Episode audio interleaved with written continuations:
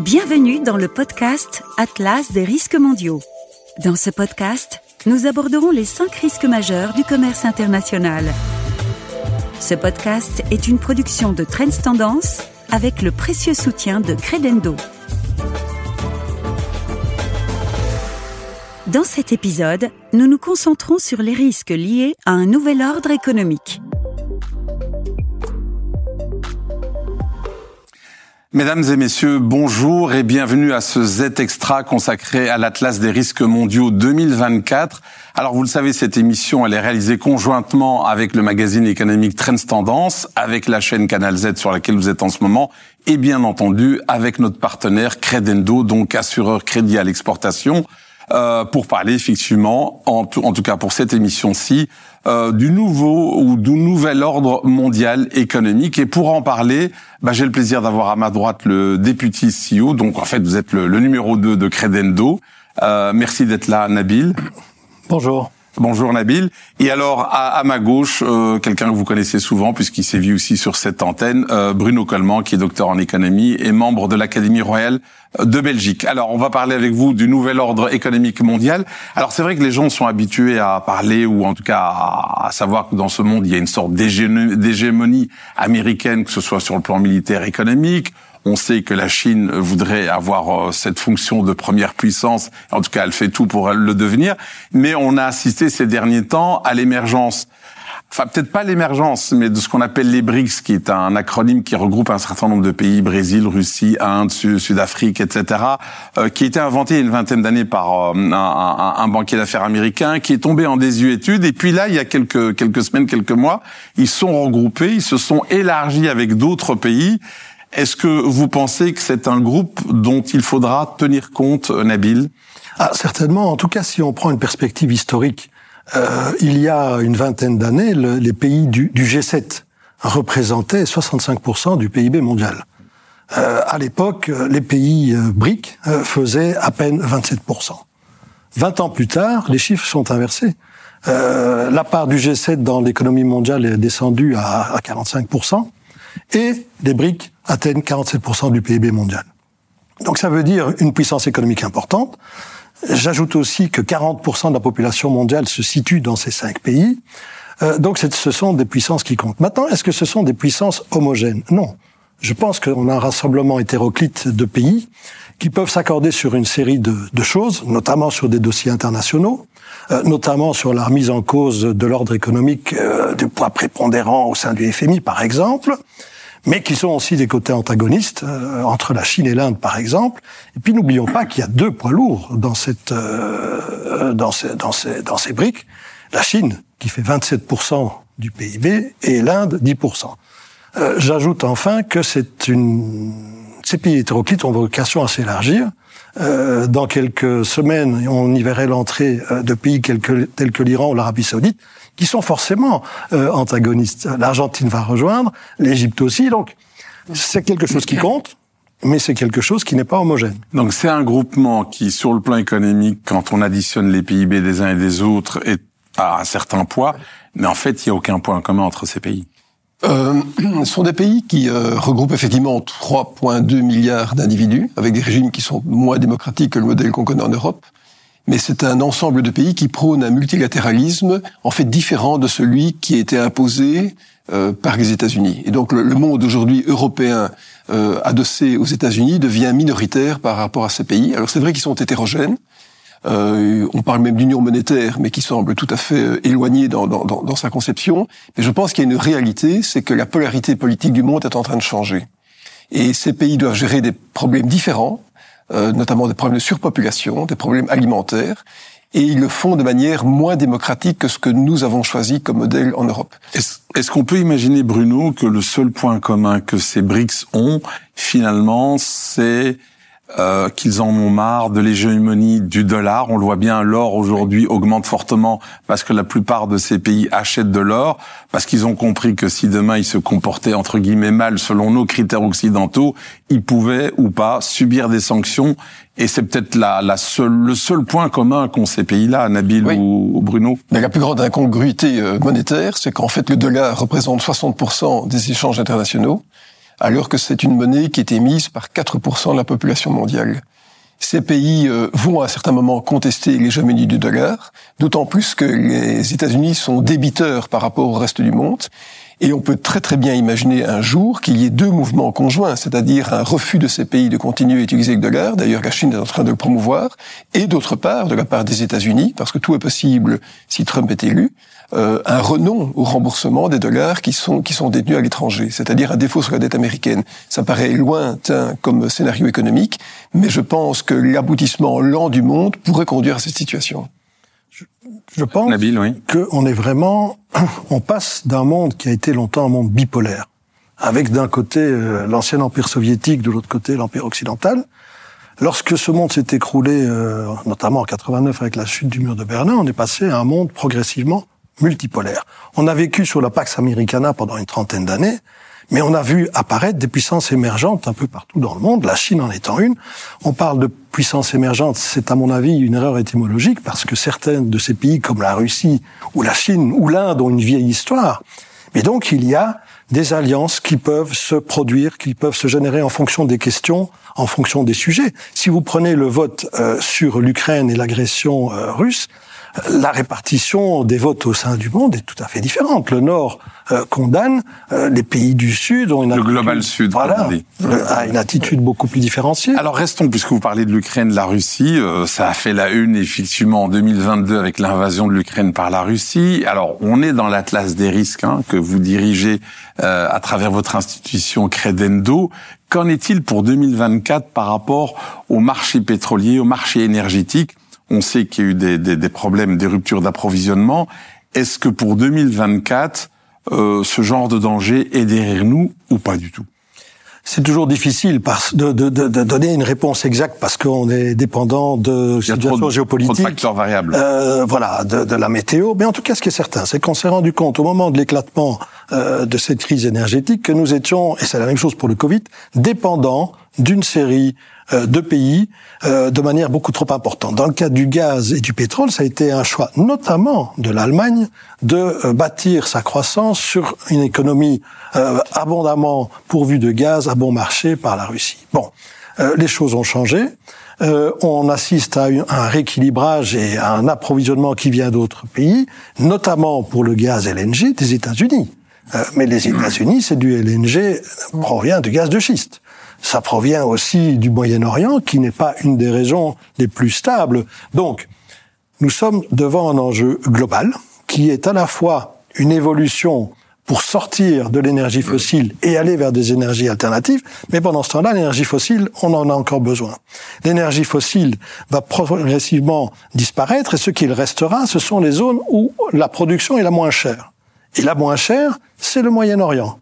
Euh, donc, nous sommes, je ne pense pas que nous allons avoir des ruptures d'approvisionnement comme on a craint euh, l'hiver dernier parce que on a varié l'approvisionnement, mais c'est une euh, problématique à très long terme l'énergie qui doit forcément être remplacée et ne pas dépendre, ne pas refaire les mêmes erreurs, dépendre de. Est-ce qu'on peut imaginer que justement du fait de cette guerre en, Ukraine, je dirais la sortie des énergies fossiles, on est en plein COP 28, a été retardée? Elle a certainement été retardée, mais le, phénomène le plus marquant en matière euh, énergétique, c'est que les Américains sont devenus autosuffisants et sont même maintenant exportateurs euh, de gaz de schiste qui arrivent en partie chez nous. Et donc l'Europe ne sera jamais dépourvue d'énergie. Nous serons toujours un marché pour des producteurs d'énergie puisque nous sommes consommateurs nets. Mais au prix fort. Mais au prix fort. Et donc la vérité, le véritable problème pour l'Europe, c'est la compétitivité. C'est-à-dire qu'aujourd'hui, le prix du gaz est quatre fois moins cher aux États-Unis qu'en Europe. Et donc nous allons avoir une croissance qui sera naturellement freinée par cette dépendance énergétique, mais surtout le coût de l'énergie. Donc je ne pense pas que ce soit une question pour l'Europe euh, d'incertitude quant à l'approvisionnement qui va se poser, mais ce sera une question de, coût, de prix. Et donc, et donc, euh, et, donc je pense qu'on on va vivre dans une situation compliquée parce qu'il n'y a pas de solution alternative. Il y a le nucléaire bien sûr, mais la transition énergétique qui mettra 20 à 30 ans devra se faire dans un tunnel de trois décennies un peu compliqué. Alors on risque de choquer, mais c'est le but. On parle du nouvel ordre économique euh, mondial. Est-ce qu'on peut pas dire qu'on a troqué l'incertitude en devenant quelque part les vassaux économiques des États-Unis. Mais on l'a toujours été. on l'a toujours été finalement. Le, le, le, soft power américain et la protection militaire qui était donnée par les États-Unis nous a donné l'impression qu'on faisait partie des États-Unis. Mais on va voir très rapidement, je pense, si Trump est réélu. Et je pense que ce sera vraiment un, ce qu'on appelle en anglais un game changer, c'est-à-dire un changeur de la donne. Que si Trump est, réélu, la protection militaire va certainement être déconstruite par les États-Unis, alors qu'elle est nécessaire, notamment dans le cadre de la guerre avec euh, contre la Russie. Et d'autre part, je pense que les Américains, qui sont mercantiles, hein, ce sont, ce sont des, des, industriels, vont nous faire payer au prix fort l'énergie dont on aura besoin, qui vient maintenant des États-Unis, mais aussi du Qatar. Donc il y, a véritablement un problème de dépendance, et je crois que l'Europe, en fait, n'a pas tiré la, la, conclusion, la synthèse de ces dépendances lointaines par rapport au modèle américain, qui, il faut quand même le rappeler, émane d'un autre continent que le continent européen. Nous sommes loin des États-Unis. Si ce n'est que nous ne sommes plus une priorité pour les États-Unis. Ça, c'est un, un, grand changement par rapport à quelques années. Euh, les États-Unis regardent vers l'Asie et, et le, Pacifique. Mmh. Euh, maintenant, je pense au contraire que le changement et la réorientation euh, des énergies fossiles vers des énergies propres est une chance pour l'Europe de récupérer une certaine souveraineté à cet égard-là. Je ne nie pas que nous avons un problème de compétitivité par rapport au prix, mais celui-là, si nous réussissons à une transition énergétique euh, réussie avec les alternatives qui existent et qui demandent beaucoup d'investissement, nous pouvons regagner une certaine souveraineté, oui, à mon sens. À la nuance près que nous avons désindustrialisé l'Europe. Bien sûr. Et que donc euh, les besoins énergétiques paraissent moins importants parce que les productions sont faites hors de l'Europe, mais donc on sera dépendant en matière d'importation de biens et de matières donc, ce qui veut dire qu'on va combiner deux, deux insuffisances, l'insuffisance industrielle et l'insuffisance énergétique. Alors, Nabil, vous êtes assureur crédit à l'exportation. On a vu que le Covid a perturbé euh, les chaînes d'approvisionnement au niveau mondial. L'Ukraine n'a pas arrangé les choses. On est à quelques jours de 2024. Est-ce que pour 2024, les choses reviennent à la normale? Autrement dit, est-ce que ça tourne un peu mieux au niveau commercial? Elles reviennent à la normale en ce sens où les ruptures de chaîne d'approvisionnement euh, sont, sont, sont rétablies. Enfin, il n'y a plus de rupture de chaîne d'approvisionnement. Par contre, on est clairement en face de, de problèmes liés. Un, on s'est rendu compte à une beaucoup trop grosse indépendance par rapport à un nombre limité de pays. Il faut sortir de cette dépendance. On s'est rendu compte aussi, euh, Bruno le disait à l'instant, que l'Europe est un continent qui s'est largement désindustrialisé. Et donc, on doit avoir une volonté de reconquête d'une série de, de productions euh, chez nous. Relocalisées. Relocalisées. Euh, et ensuite, on doit euh, nouer des partenariats, des accords avec toute une série d'autres pays pour ne pas dépendre d'un seul groupe de pays ou d'un seul, une, d'une seule région du monde. Maintenant, j'ajoute immédiatement un bémol à ça. C'est un enjeu euh, extrêmement difficile parce que si on regarde une série de matières premières qui sont indispensables pour la transition énergétique. Euh, le cobalt, le lithium. On se retrouve de nouveau face au même dilemme. Un nombre de pays producteurs extrêmement limité qui possèdent des réserves euh, majoritaires. Vous prenez le cobalt, c'est en RDC qu'il y a plus de 50% des réserves. Mais contrôlé par les Chinois. Contrôlé par les Chinois. Mais à deux égards, euh, Hamid. Euh, non seulement euh, il y a la comment la disponibilité de ces matières-là, mais il y a aussi le raffinage. Et le raffinage, dans toute une série de cas, est aux mains des Chinois à, à 50, 60, voire 70%. Donc on est vraiment face à un enjeu, et je crois que la crise du Covid, pour euh, conclure sur, ce, sur, sur, sur l'Europe à ce sujet-là, a ouvert les yeux aux instances européennes euh, et a remis la question sur la table. Maintenant, euh, des paroles aux actions, il y a, il y a un pas.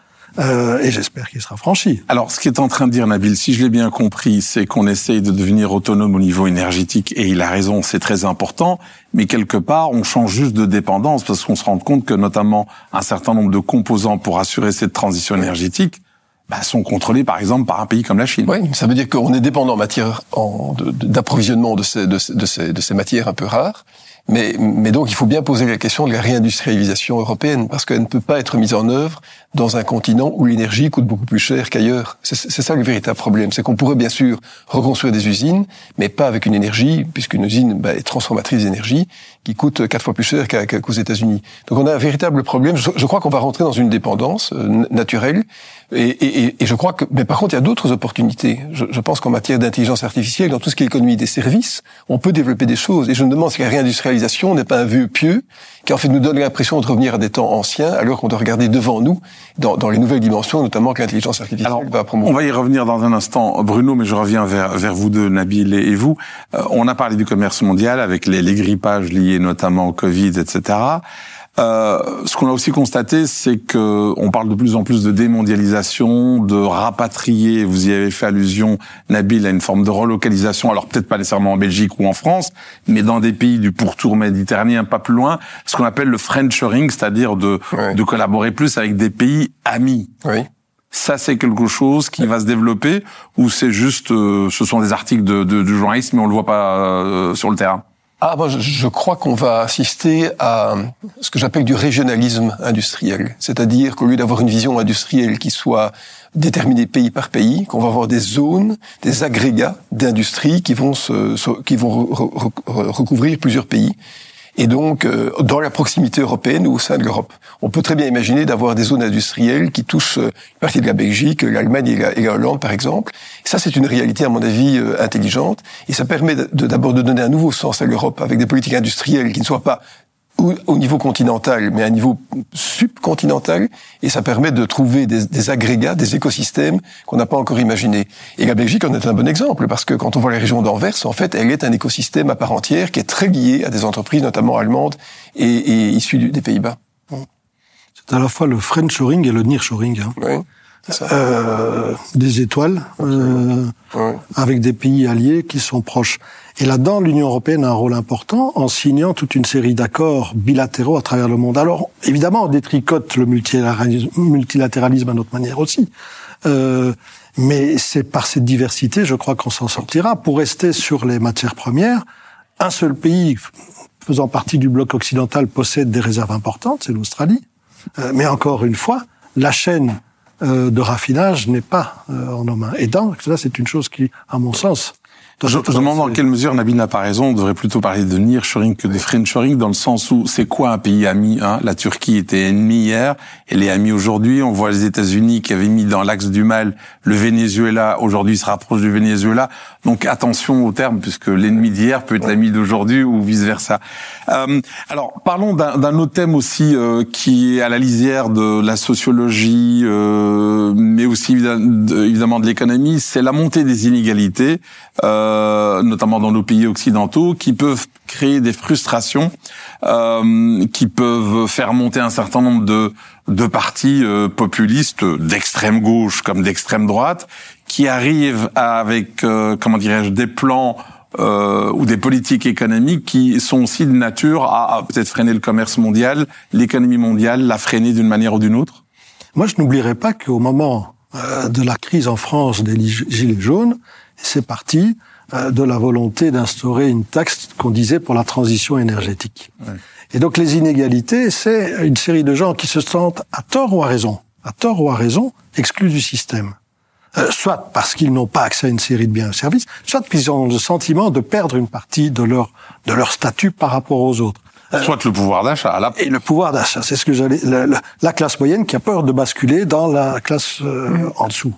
Et donc ça, je crois que c'est une réalité de perception, et cette réalité de perception, elle va être, elle est, elle est alimentée aussi d'une part par la montée des populismes, d'autre part par une certaine réalité, il faut pas s'en cacher, et puis par les médias sociaux qui sont liés euh, au populisme, puisqu'on arrive finalement à toujours avoir des informations qui abondent dans le sens de sa propre pensée. Oui, on est dans les biais de confirmation. Euh, et ça, c'est un danger terrible. Je pense que, le, par exemple, le Brexit est une conséquence. C'est la ville, la campagne, euh, c'est les, les, gens éduqués ouverts sur le monde et les autres, avec cette perception de sortir du système, pas forcément liée à une perte de revenus, hein, mais une perception.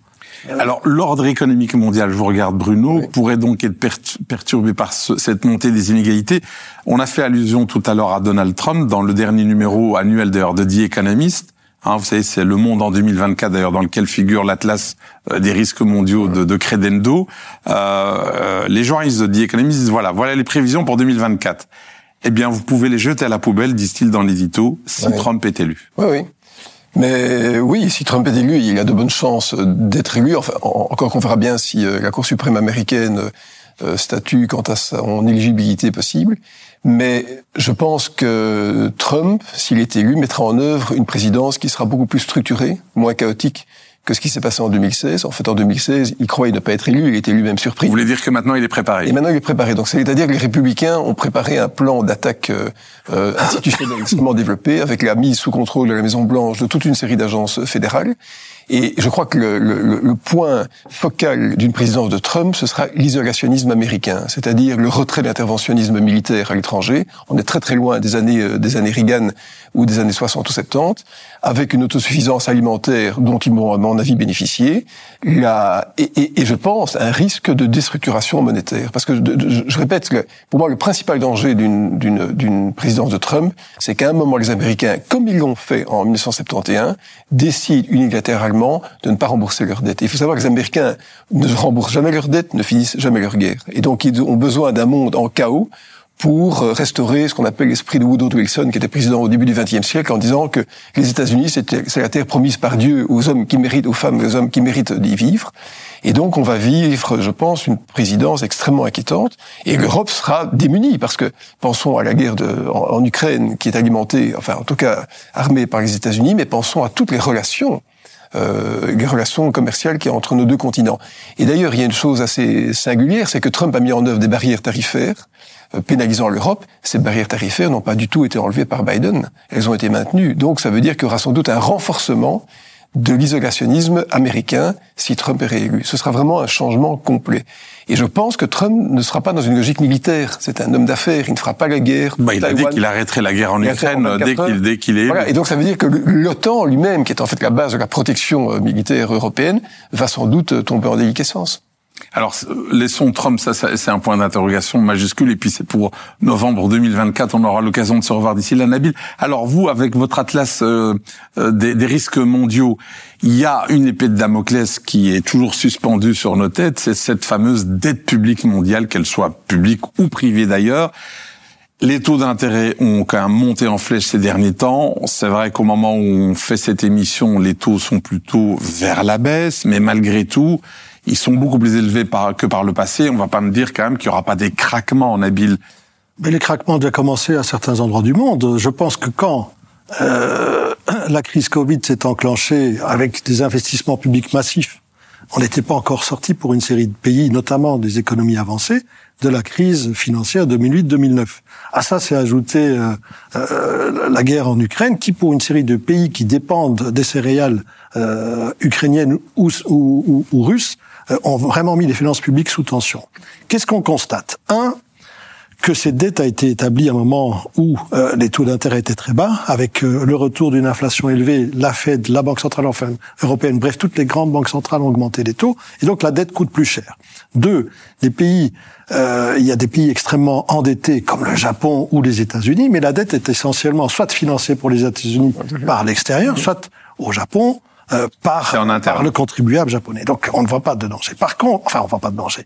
Ce n'est pas aussi euh, crucial. Problématique que chez nous. Oui. Voilà. Par contre, des pays qui sont sous la bascule, ce sont des pays en général euh, pauvres, qui ont euh, des déficits économiques au départ, notamment de balance des paiements, avec euh, des régions du monde ou des populations qui sont qui vivent aussi dans la pauvreté.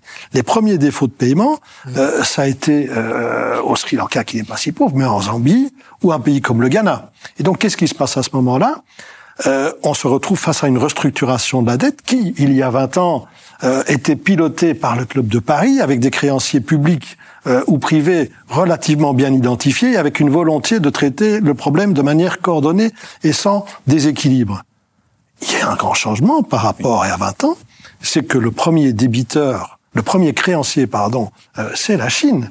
Et on le découvre lorsqu'on restructure une dette, par exemple, Congo-Brazzaville, vous vous rendez compte qu'une bonne partie de la dette est chinoise, et les Chinois n'ont pas la même vision dans les restructurations de dette. Euh, ils ont des sûretés, euh, vous ne payez pas, ça m'appartient. la mine ou tel tel ou tel. Euh, dire, ils n'étranglent pas le pays en lui augmentant les taux d'intérêt. Ils, ils, prennent possession. Voilà, ils font un takeover, une OPA sur le pays ou sur les euh, entreprises euh, cruciales. Et donc, on est vraiment face à une augmentation de, de l'endettement dans toute une série de ces pays-là. Maintenant, leur poids dans l'économie mondiale n'est pas euh, prépondérant. La seule chose, c'est que pour revenir aux inégalités euh, au sein des pays, au sein des régions, ces inégalités sont accentuées, notamment en Afrique, qui est un pays où les enjeux par rapport au, euh, au développement, un, démographique, deux, économique, trois, au changement climatique, sont très importants. Alors, juste pour terminer, parce que malheureusement on arrive au terme de cette émission, il nous reste une minute dix, euh, et je, je, suis désolé. Peut-on parler de, de nouvel ordre économique mondial sans parler de l'intelligence artificielle? Alors, je sais qu'on est au balbutiement de ceci, même si l'IA existe depuis 50 ans, mais votre vision, Bruno mais c'est qu'on est euh, maintenant dans une phase de sidération. Il y aura une phase d'accoutumance et puis une phase de mise en œuvre des changements euh, socio-économiques très importants. Et donc c'est une véritable révolution industrielle comparable à ce qu'on a vécu il y a deux siècles, avec euh, des pans entiers de l'économie qui vont devoir être euh, restructurés, qui vont être disloqués. Et ce qui va changer, c'est la valeur de la rémunération du travail humain c'est la machine qui va accaparer une grande partie des gains de productivité. Et donc la question sera de savoir, mais comment partager la richesse entre le capital, qui est le possédeur, le, propriétaire de la machine, et l'humain qui deviendra en partie accessoire pour toutes les tâches. En filigrane, vous êtes en train de dire qu'on va passer d'une société du travail à une société du loisir. Il faudra encore payer ceux qui seront en loisir. oui, mais il faudra surtout poser la question de savoir qui va contribuer à quoi. Et donc, immanquablement, on va voir les sociétés qui seront mises à contribution pour financer la sécurité sociale des travailleurs qui auront perdu leur travail. Nabil, un dernier mot rapidement. Oui. Bruno m'enlève les mots de la bouche. C'est effectivement une nouvelle révolution industrielle, mais qui risque d'être encore plus inégalitaire que les précédentes parce qu'elle est basée sur la recherche et le développement qui n'est pas équitablement répartie dans le monde et qui, à nouveau, peut être une occasion pour l'Europe de revenir à l'avant-plan. Ben c'est bien. On, on, terminera sur cette euh, note positive, Nabil. Je vous remercie mille fois, tous les deux, d'avoir partagé vos connaissances et votre temps. Et je propose à nos téléspectateurs et téléspectatrices de nous retrouver la semaine prochaine avec une autre thématique, toujours autour de l'Atlas euh, des risques mondiaux. Et cette fois-ci, on va parler des risques géopolitiques. Euh, sachez aussi que vous retrouvez toute cette série sur Canal Z, bien entendu, et aussi sous format de podcast sur trends.be. Merci de votre attention.